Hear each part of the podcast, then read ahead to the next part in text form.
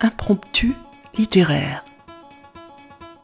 Voici quelques pages écrites par Anne Brunswick sur les Juifs de Sibérie, poétesse et universitaire, dont nous avons choisi de vous donner le témoignage. Amis auditeurs, bonjour. Aujourd'hui, nous vous proposons la lecture à plusieurs voix. Les femmes en avaient payé le plus lourd tribut. Le cas de Yissou. Pour amener un peu de légèreté dans cet univers marqué par une histoire souvent J'ai choisi un extrait du chapitre 9, intitulé Assise près de l'incubateur, espèce de navire miniature en On plexiglas. sélectionne la main-d'œuvre destinée aux mines, aux chantiers, aux coupes de bois. Des textes d'auteurs du XXe et du XXIe siècle viennent jusqu'à votre oreille. Écoutez.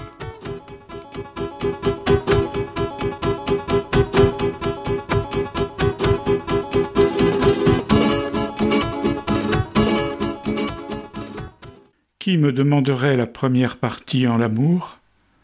Je répondrais que c'est savoir prendre le temps. La seconde de même, et encore la tierce, c'est un point qui peut tout. Montaigne, Essai, livre 3, chapitre 5. Chers auditeurs, il était une fois un homme qui aima, qui toujours aima, ardemment, secrètement, dès une première rencontre, et ce jusque sa mort, quelque 33 ans plus tard. François rencontre Anne à Osgore un jour de 1962. Elle a 19 ans, il en a 46. C'est un homme politique, socialiste. C'est François Mitterrand. Elle est Anne Pinjot, fille croyante d'une famille très conservatrice. Écoutons François. Le 12 octobre 1962. Voici, chère Anne, le Socrate évoqué un soir à Osgore. Édité en Suisse, je n'ai pu encore me procurer l'exemplaire promis. Je vous envoie donc le mien, qui m'a souvent accompagné dans mes voyages et qui est pour moi un vieil ami. Dès que j'aurai le volume que j'ai commandé chez Mermot, je le ferai déposer rue de la Chaise, à moins que je n'ai l'occasion de vous le remettre moi-même. Ce petit livre sera le messager qui vous dira le souvenir fidèle que je garde de quelques heures d'un bel été. François Mitterrand. Vous avez entendu la toute première lettre que François envoie à cette jeune Anne qui l'a ébloui. Un vrai coup de cœur. Il en écrira plus de 1200. Il lui écrit jusqu'à la veille de sa mort. Ces 1200 lettres confirment le talent singulier du Mitterrand écrivain, témoignent d'un amour indéfectible et dévoilent des aspects totalement inconnus de celui qui sera deux fois président de la République. Anne a la grâce et le goût des beaux-arts. François l'a follement aimée. Elle aura été son plus grand regret. Quel gâchis, dira-t-il au moment de mourir, d'avoir condamné à l'ombre sa femme, fille, fleur, fruit, beau soleil.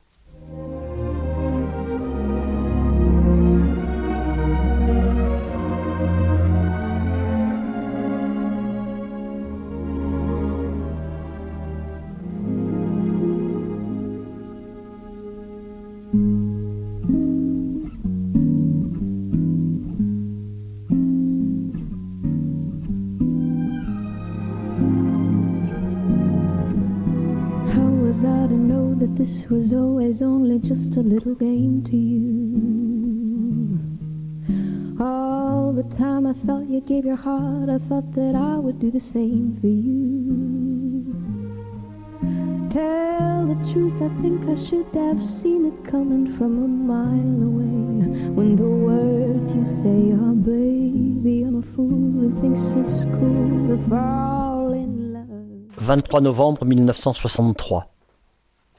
Chère Anne, en arrivant à l'Aigle, cette petite ville de l'Orne où se tenait hier soir la réunion politique dont je vous ai parlé, j'ai appris l'assassinat de Kennedy. Comme tant d'hommes et de femmes à travers le monde, cette nouvelle m'a bouleversé. Ce n'est pas la mort qui m'étonne, qui m'enrage, on la rencontre à tous les carrefours, mais la haine et la sottise et j'éprouve une sorte d'angoisse à les voir triompher une fois de plus. Je suis rentré à Paris tard dans la nuit, puisqu'il était quatre heures du matin, par une route que rendaient difficile de violentes averses et des zones de méchants brouillards. À vrai dire, le ciel n'était guère plus aimable pendant notre expédition à Beauvais. Mais lumière, chaleur et joie ne viennent d'aucun autre soleil que de celui qui nous habite. Et j'aime être avec vous. Tandis que je n'ai qu'un goût modéré pour ces échanges avec le public, toujours inconnu, qu'il faut convaincre avec des discours et des idées, tâche absurde quand on sait que seul l'amour, les actes et l'exemple ont une force conquérante. Aujourd'hui, Orly, l'avion, Bordeaux, le train, Dax, Michel d'Estouès et Osgore où j'ai débarqué vers 16 heures. Et quel Osgore La lumière la plus délicate, les ors les plus caressants, le ciel le plus limpide. J'ai veillé à la plantation de quelques quarante pins et quinze cupressus dorés, et le jour a tôt basculé. Maintenant, je suis dans ma maison, seul, et je vous écris cette lettre du lundi, car j'espère bien qu'elle vous parviendra sans retard, pour deux raisons. L'une de circonstance, le souhait que je forme de vous voir cette semaine. L'autre, plus intemporelle. J'ai, oui, il faut le dire, un vrai besoin de poursuivre avec vous, d'une manière ou d'une autre, ces lettres, un œillet des dunes, un livre, votre écriture, parfois, l'émotion que fait naître en vous la beauté d'un arbre, d'un tableau, d'un style, ces échanges que vous avez bien voulu me permettre. Sur le premier point, je comprends votre hésitation, et moi-même, il m'arrive de craindre que vous ne trouviez que j'exagère en mobilisant, comme je l'ai fait, ces deux derniers vendredis, vos heures de liberté. Mais quinze jours sans vous apercevoir, c'est plus long que ma patience. Pardonnez-moi donc si j'insiste plus qu'il ne convient, et si je vous demande ou bien de faire avec moi le circuit Port-Royal vendredi, ce qui suppose que j'irai vous chercher au blanc manteau à 11h45, ou bien, pour le moins, de me garder un moment dans la soirée, par exemple pour dîner dans le sous-bistrot de vos rêves. Je demande trop? Alors, pardonnez-moi encore. Vous qui me dites ne jamais savoir ce que je pense, eh bien, vous saurez que vous rencontrer compte pour moi. D'ailleurs, c'est mon affaire, et cela ne vous regarde pas, dans la mesure évidemment où je n'encombre pas outrageusement votre existence parisienne. Sur le second point, je serai plus bref, parce qu'il y aurait trop à écrire. Je veux simplement, chère Anne, vous répéter que j'irai dire bonjour de votre part demain aux dunes, à la mer, à la forêt, pas au golf, objet de vos colibés. Je rentre mardi matin. L'après-midi, j'interviens à l'Assemblée nationale. Un peu grâce à vous, sans que vous en doutiez, et par que vous m'avez apporté une présence et une vérité, j'aborde avec une sorte d'allégresse les travaux et les jours. À bientôt, Anne. Et si décidément vendredi ne colle pas, voilà, je le suppose, un mot qui va rejoindre ciao et copain, vous me feriez grand plaisir en me rappelant, par un petit mot, que je puis compter sur vous un jour ou l'autre. François M. Lundi 6 janvier 1964. Si je me laissais aller, je vous écrirais chaque jour, car chaque jour j'ai quelque chose à vous dire. Et cela me paraît si normal que c'est peut-être très anormal. Je ne manque pourtant ni d'amis ni de travail. Je n'ai besoin ni de meubler une oisiveté, ni d'élargir mes échanges. Au surplus, le croirez-vous, je n'ai jamais eu la patience de noter quotidiennement, à l'usage de qui que ce soit, mes observations et mes sentiments. Pas même pour moi. Ce qu'il m'arrive de regretter quand je songe aux événements parfois historiques que j'ai vécus ou approchés. Ai-je donc changé? Et pourquoi à votre propos? Je ne suis pas pressé de répondre à ces questions. Il n'est pas nécessaire d'y répondre du tout. Seulement, quelle eau fraîche, parler à qui a la passion de connaître, de comprendre, à qui devine d'instinct ce langage, à qui cherche la rectitude de sa vie, sans rien lui enlever de sa plénitude, voilà mon bien, mon bien précieux, mon bien qui vient de vous. Je sais, ou crois savoir, à peu près toutes vos perplexités. Hommes et femmes, la chimie ne propose pas de détonnants plus explosifs. Et quel homme, et quelle femme, attentifs l'un à l'autre, mais aux antipodes, ou presque, de l'horizon qui les enferme. Et vous et moi, dont le destin contient tant de signes contraires, Cela fait bien des raisons pour se garder d'accomplir un pas de plus l'un vers l'autre. Je puis manquer de bon sens, jamais de lucidité. Il y a que j'ai acquis le besoin de vous sur le plan le plus intérieur de mon action et de mon comportement. Vous avez, à mes yeux, une disponibilité, une sensibilité, une pureté devant la vie et les êtres qui me donne un nouvel élan, qui suscite en moi un appel vers je ne sais quel approfondissement. Je n'essaie pas de vous gagner à moi, je m'émerveille d'être gagné par vous et de retrouver ainsi votre jeunesse et votre clarté, ce que je n'ai pas moi-même oublié au creux de moi. Mon idéal était de vivre comme on doit mourir et de justifier ma vie par ma mort. Est-ce que je vous dois beaucoup plus que vous ne pensez Et ce que je vous dois est beaucoup plus que vous ne pensez, beaucoup plus même que vous ne m'avez donné, par une sorte de démultiplication spirituelle. Ne doutez pas, je vous parle gravement. Vous disparaîtriez, par votre volonté, de mes jours et de mes espoirs, que cela ne changerait pas cette tranquille vérité. L'évolution que je sens en moi, le réveil de forces endormies, le besoin irrésistible de dépasser mes forces dans tous les domaines de la pensée et de l'action, ont coïncidé avec votre présence soudaine, imprévisible, avec le beau début de cette histoire qui m'accompagnera jusqu'à mon dernier souffle. Oui, je traverse une crise qui me bouleverse. Vous m'aidez parce que vous êtes là, parce que vous êtes un point de repère, parce que vous jalonnez mon existence quotidienne de moments lumineux. Vous m'aidez à accepter de me battre et de souffrir.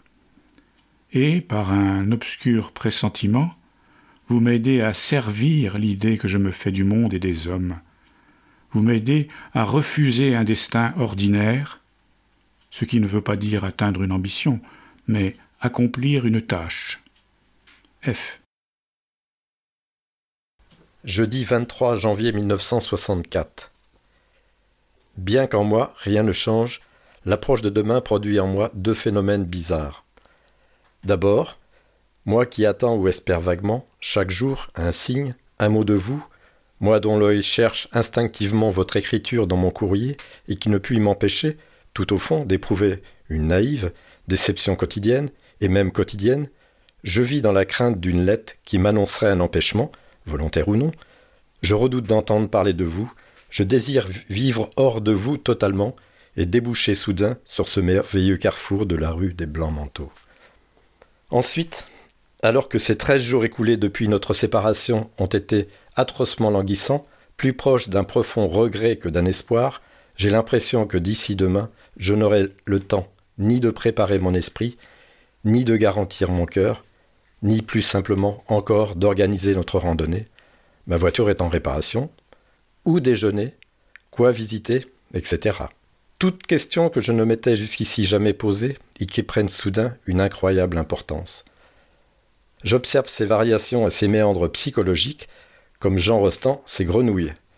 Mais je parviens moins bien que lui à m'isoler de mon sujet d'observation. Quel accordéon le temps Et comme il chante ses ritournelles Et comme il se moque de moi François. Anne a inspiré le poème suivant à François Mitterrand. Petit poème en prose sur un thème connu, la complainte du coquillage. À quoi sert un coquillage? À simuler, s'il est important et compliqué, le bruit de la mer quand on l'approche de l'oreille? À dormir sur la plage à côté du bois mort s'il est petit et oublié? À donner des idées de platitude aux peintres, d'indifférence aux philosophes, de néant aux jeunes filles À voler toutes les couleurs de l'océan Indien pour s'en faire un manteau de nacre À se vider de substance pour le plaisir du pêcheur de perles ou pour l'utilité du marchand de pétrole Oui, à quoi sert un coquillage? Je ne vous ai pas dit mon secret. Je ressemble à un coquillage de façon si troublante qu'on me prend pour un coquillage. On me pousse du pied, on me jette à la mer, on me garde dans la poche, on m'ajoute au décor sur un rayon de livres. Bref, on me traite un objet inutile. Il arrive pourtant qu'un enfant me ramasse, me regarde et m'aime. Et quand on m'aime, apprenez-le à tout hasard, c'est comme si tous les océans du monde, tous les ciels, tous les continents se donnaient rendez-vous. Rendez-vous Où? J'allais écrire dans mon cœur. Dans mon cœur? Un coquillage n'a pas de cœur. Ni tête, ni tripe, ni peau, ni jambes, ni rien du tout.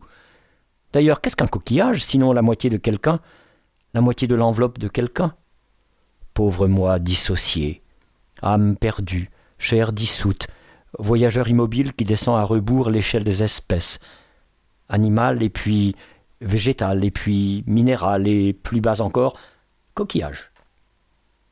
À quoi sert un coquillage? Dur et sec, poli comme un galet par les fonds où il a traîné, lisse comme un bec d'oiseau de proie et vide, comme une parole dite au bord du chemin. Je me le demande, je vous le demande, un coquillage ne sert à rien. Je vais cependant vous dire un secret. Je ressemble à un coquillage de si troublante façon qu'on me prend pour un coquillage.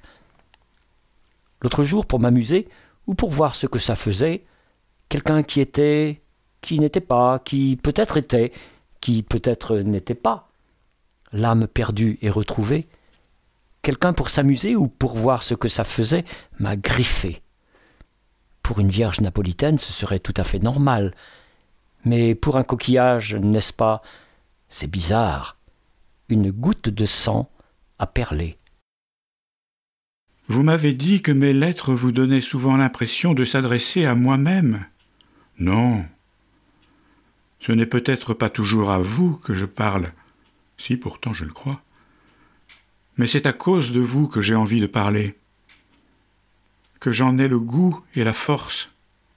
Je n'ai rien dit et à personne pendant des années. Ce n'est pas une plainte que j'exprime. Au demeurant, si j'avais à me plaindre, qui devrais-je accuser sinon mon exigence? Comblé d'amis, de partisans, d'ennemis, ce qui se complète, sollicité par la gamme des tendresses, je laisse tout en chemin dès que j'aperçois devant moi une vaste perspective. Cette perspective a été longtemps celle qu'ouvre l'action, le combat pour les idées, une certaine volonté de justice. Mais l'action est comme un désert pour le cœur de l'homme. Il faut avancer, avancer, sûr de soi, de la direction. Les autres sont restés à l'étape. Il n'y a à attendre nulle aide, nul secours. On doit vivre et mourir ainsi. Arrive-t-on jamais où l'on voulait aller? Pourtant, est-ce une faiblesse? Si j'aime, si une femme que j'aime m'aime, alors mon courage est immense. Je vais plus loin. Si j'aime, si une femme que j'aime m'aime, tout change. Il suffit d'une pensée fidèle, d'une main donnée, d'un visage offert, d'une communion sans retour et avec un seul être, pour que soit justifiée la marche en avant le refus d'abandonner, la faim, la soif intérieure. Pourquoi? Je ne sais. Peut-être l'amour est-il ce levain qui, soudain, éveille la matière et lui fait souvenir qu'elle contient en elle de nouvelles naissances. Peut-être tout cela n'a-t-il aucun sens. Dimanche 3 mai 1964, 23h30. J'ai posé votre photo devant moi sur mon bureau. Non seulement je l'aime pour l'image qu'elle me donne de vous, mais aussi et surtout pour le signe qu'elle portera à jamais, au terme d'une journée dont toute ma vie j'entourerai, je bénirai le souvenir. Je viens de vous quitter. J'ai allumé la lampe de mes veilles. Je pense à vous si tendrement qu'il n'est pas possible qu'en cet instant votre cœur ne le sache pas. J'ai le cœur et la conscience plus libres, plus tranquilles depuis que je vous ai parlé. De moi à vous, tout est dit. Je ne le regrette pas, même si cela vous effraie. Pour le temps qui vient, je ne désire qu'approfondir nos raisons d'assortir notre incomparable entente de la beauté et de la grâce dont j'écoute en vous comme en moi l'approche. Ne craignez pas, mon âne, la surprise ou la faiblesse qui déplace souvent les plus solides poteaux frontières. Jamais je n'attenterai à votre liberté fondamentale, celle de choisir vous-même votre voie, et s'il le faut, votre amour hors de moi. Cette liberté-là, vous la perdrez quand vous l'aurez décidé, librement. Ce ne sera que pour engager votre vie. Je n'entamerai pas votre vérité. Si vous prenez un jour le chemin qui va vers moi, la mort seule m'arrachera à vous. Si vous prenez un autre chemin, mon orgueil et ma joie, au beau milieu de ma douleur, seront d'avoir préservé l'intégrité de celle que j'aime. Au moins j'aurai gagné l'attachement de ton âme, Anne chérie, qui vaut bien tous les renoncements. Sachez qu'un homme qui aime cherche plus l'âme que le corps d'une femme. Mais s'il doute de l'âme, il tente désespérément d'atteindre le corps pour trouver un chemin et un langage commun. F. Jeudi 14 mai 1964. Anne, mon Anne, je crois bien que ni vous ni moi n'oublierons jamais ce 13 mai 1964. Un bonheur exaltant d'une force terrible coulait dans mes veines. Eau, sang, feu, source, blessure, incendie, toi. Oui, seulement toi, merveilleusement toi. Je repasse dans ma mémoire tous les instants de ce jour entre nous.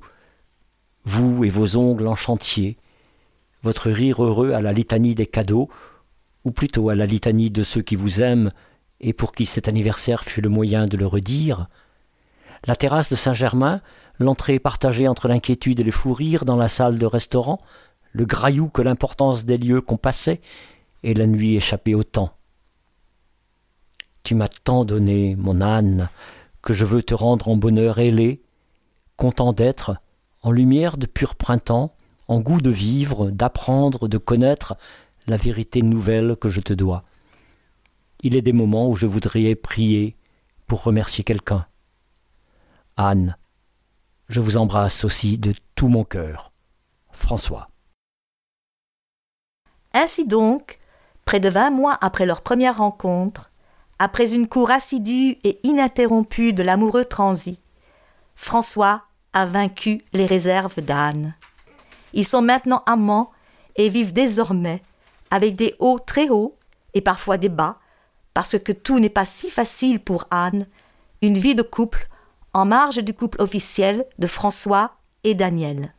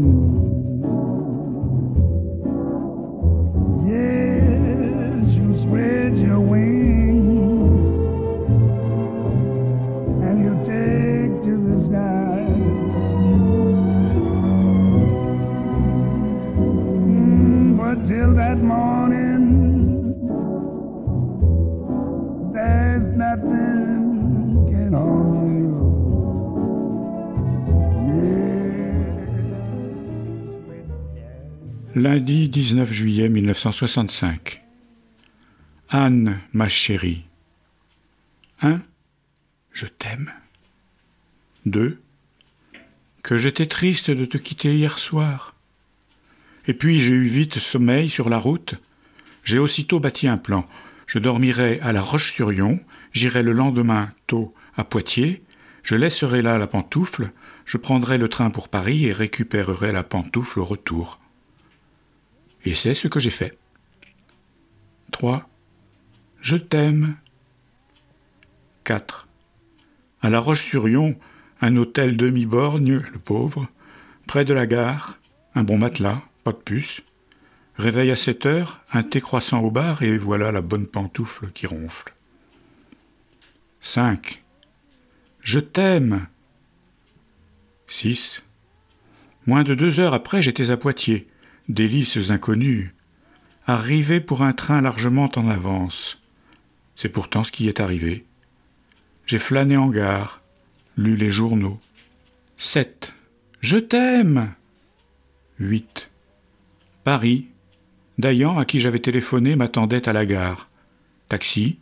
Nous sommes allés déjeuner chez Saint-Louis. 9. Je t'aime. 10. Course, dentiste, achat de deux polos clairs. Assemblée, Paris orageux, entrecoupé de lourdes pluies. Incommode. 11. Je t'aime. 12. Chez moi, je t'écris. Il est 18h30. Il faut être à la poste dans la demi-heure. Je regarde le vitrail, je classe tes lettres, je t'adore simplement, profondément, totalement. 13. Je t'aime.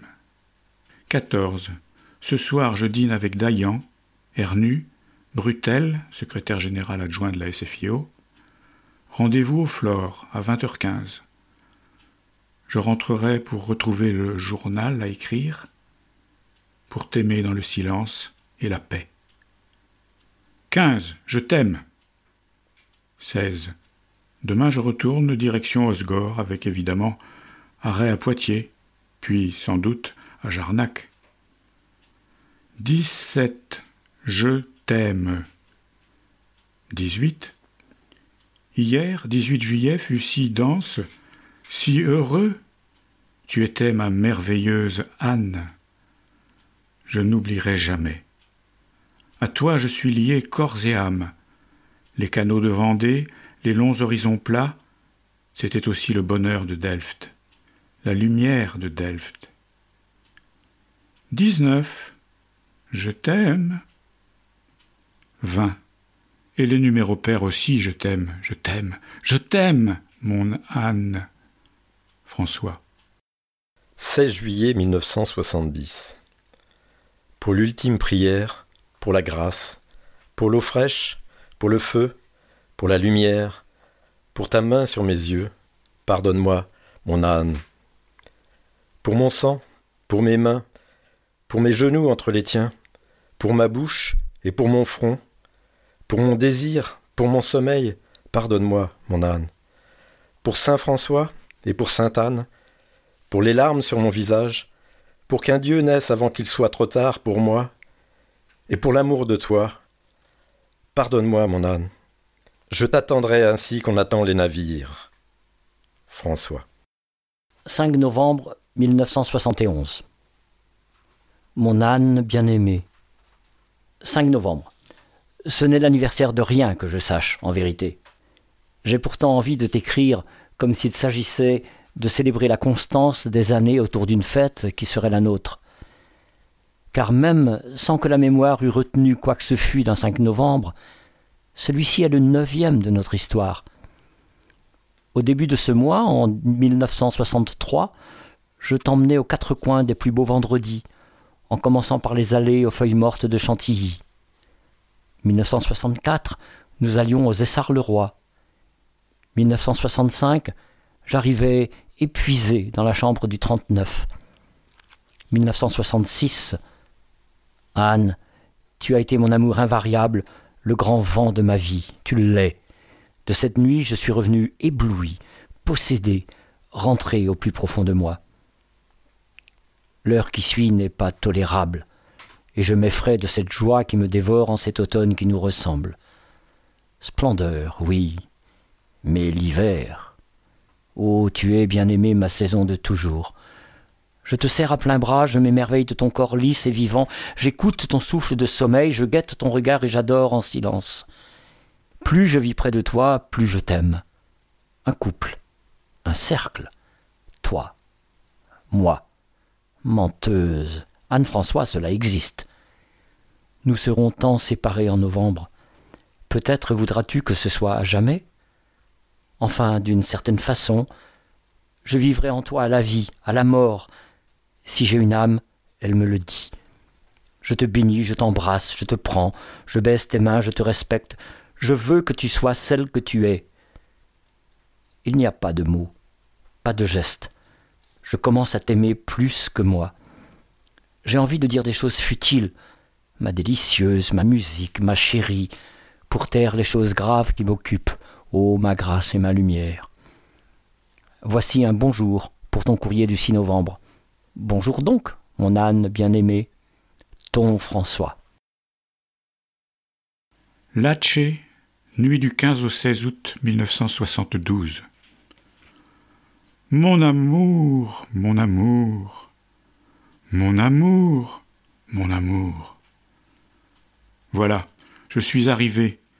Il était minuit environ. J'ai pensé à toi dans l'avion, à la gare, dans le train. Je t'ai appelé et tu étais encore et toujours mon miracle du 15 août. Neuf ans comme ça. Tu es mon âne, et je nous souhaite un anniversaire pareil à l'éclaboussement du premier, celui des trois poteaux. Je ressentais tous mes bonheurs dans les rues du port. Je te trouvais si belle, mon amour, avec en plus l'émotion et le rêve de la jeunesse que je sens vivre là. Je t'imagine maintenant, dormant dans ta chambre rose, la chambre de la tour.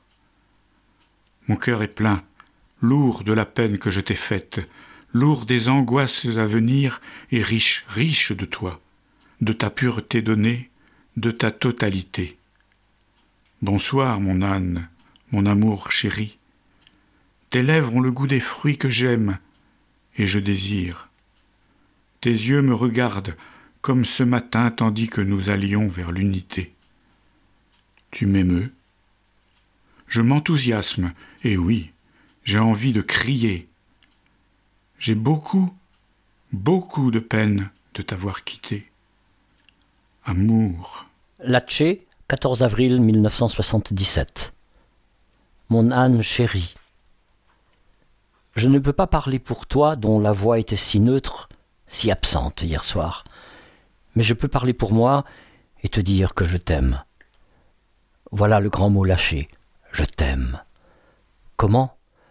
Je sais que tu ajouteras que je t'aime mal, ou pas du tout, c'est ton affaire.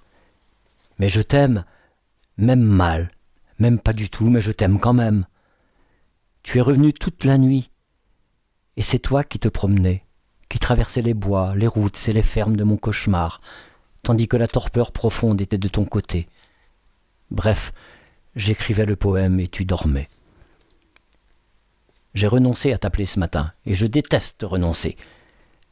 La vie de notre amour a été la victoire quotidienne du goût d'aimer sur la commodité des choses indifférentes. Ton injustice a beau me retirer la plus simple des vérités pour ne m'accorder que le jeu. Je sens, je vis, j'agis par la lumière d'un beau jour d'août dont l'éclat ne se dissipera qu'avec l'autre lumière, la lumière noire de la mort. Il est vrai que mon mérite diminue avec le temps qui passe, et qui passe si vite. Bien entendu, je ne crois pas à ton éloignement profond, non par vanité, mais par certitude. Ce que tu donnes, toi-même ne peux le rattraper. Mais ces à-coups finissent par nous briser le cœur. On ne lance pas impunément des pierres contre la vitre. J'avais déjà envie de t'écrire hier avant de savoir que mon appel serait si mal reçu. J'avais envie de communiquer autrement que par le téléphone. J'avais commencé et m'étais laissé surprendre par le départ du courrier. Aujourd'hui, j'ai besoin de te retrouver, mon amour d'Anne, qui devinait si bien les signes. J'ai ton visage dans la mémoire immédiate, autant que dans la vie profonde, et j'en distingue avec amour les joies, les chagrins, la foi ou l'anxiété. je pense à toi, toujours coupable de ne pas savoir te rendre aussi heureuse que peut l'être une Mazarine sur vélo rouge. Mais je vous aime toutes les deux. François. Belle-Île, le 22 septembre 1995. Ce sera ma dernière lettre de Belle-Île puisque je pars demain matin pour Paris. Ici, je suis un peu en veilleuse. Le bras un peu souffrant et les forces qui se baladent, je ne sais où, mais qui ont délaissé mon corps.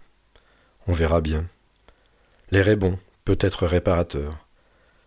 J'ai devant moi la mer qui se confond avec les rochers. Pas de vent. Rien ne bouge. Ça me rend bizarre de ne pas te téléphoner. J'aime ta voix même quand elle se fait sévère. Tu as dû beaucoup travailler.